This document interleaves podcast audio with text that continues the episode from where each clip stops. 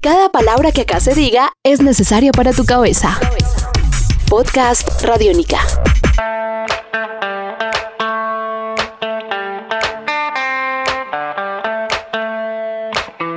Retomamos eh, la segunda parte de Tribuna Radiónica, un podcast dedicado al deporte y a las historias de vida alrededor de él, con José María Paso para seguir hablando del proyecto Guardametas para darle a la selección colombiana de fútbol en un futuro la posibilidad de tener solidaridad y solidez en ese sector del campo de juego que es tan eh, necesario y precario como lo es el arco.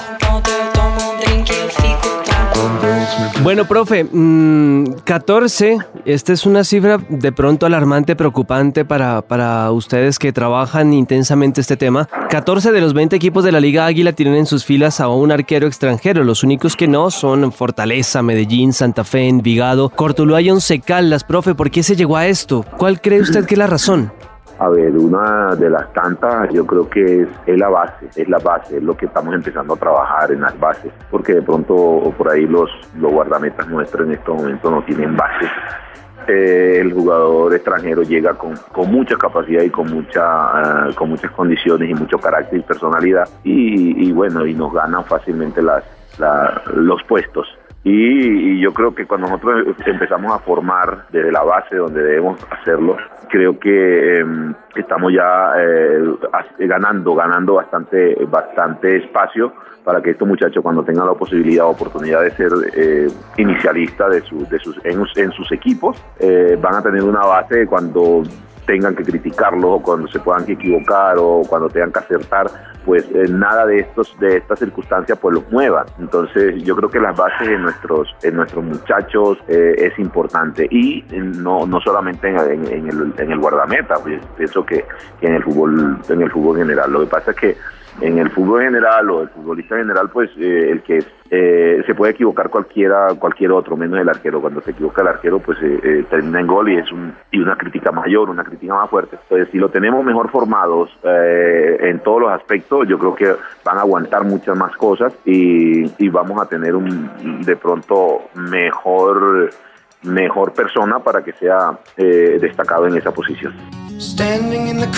Estás escuchando Podcast Radiónica.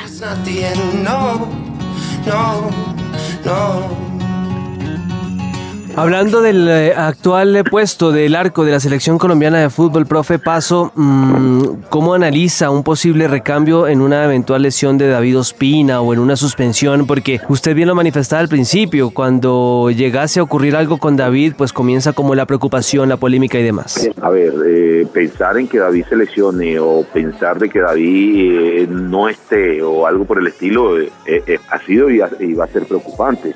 esperemos y no suceda, la verdad. Eh, pero yo creo que, que, pensando en esto, pues yo eh, espero y, que los jugadores que estén en el momento, como el caso de, de, de Rufai, el caso de Cristian, eh, en este momento el caso de González, que, que lo están llevando últimamente a la, la convocatoria de la, de la, de la selección absoluta, pues creo que es esperar, es esperar y, es que no, que no suceda, pues no le suceda nada a David, pero también pensar de que es un ser humano y que está en riesgo de que, que le pueda suceder. Así que eh, primero estar tranquilo, seguro que, que, David pues no le va a suceder absolutamente nada. Y si, y si le sucede, pues también em, confiar que, que, los muchachos que, que, ahí lo, lo, lo, lo, como lo suplen, pues puedan tener una, una, buena disposición para, para actuar y, defender el arco de Colombia. Así que, primero, pensar de que no suceda. Segundo, pues si sucede, tener confianza en, en, lo, en lo que tenemos. Este podcast puedes descargarlo en radionica.rocks.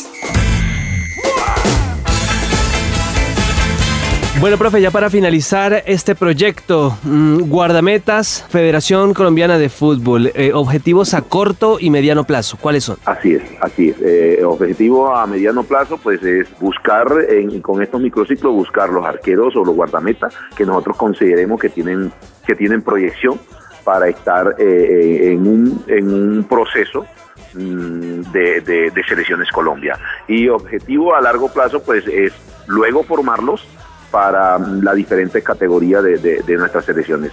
Y por supuesto, en sus clubes eh, que tengan la, posibilidad de, de jugar en el fútbol profesional y que luego pues también tenga la posibilidad, ¿por qué no?, de ir al fútbol extranjero.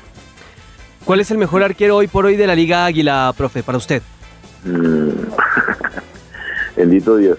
A ver, yo creo que, que hablar de esto tendríamos que hablar de un, de un, de un guardameta eh, del exterior. Em, pero si te hablo de un guardameta colombiano, te tengo que hablar de, de, Rufai. En este momento, pues yo creo que anda, anda a buen nivel, o ha estado en, buen nivel, y, bueno, pero yo creo que sin lugar a duda, eh, Armani es uno de los arqueros que, mejor anda porque por todo lo que ha mostrado y todo lo que también tiene el equipo nacional. Y, bueno, esperemos pues que empiecen a sobresalir los nuestros también. Pues el profesor José María Paso, director, líder del proyecto Guardametas, Federación Colombiana de Fútbol, muchas gracias por estar acá con nosotros. Éxitos y que todo salga de la mejor manera. Gracias Juan, un abrazo para ti y para los oyentes, pues eh, igual. Así que le deseo buenas noches a todos.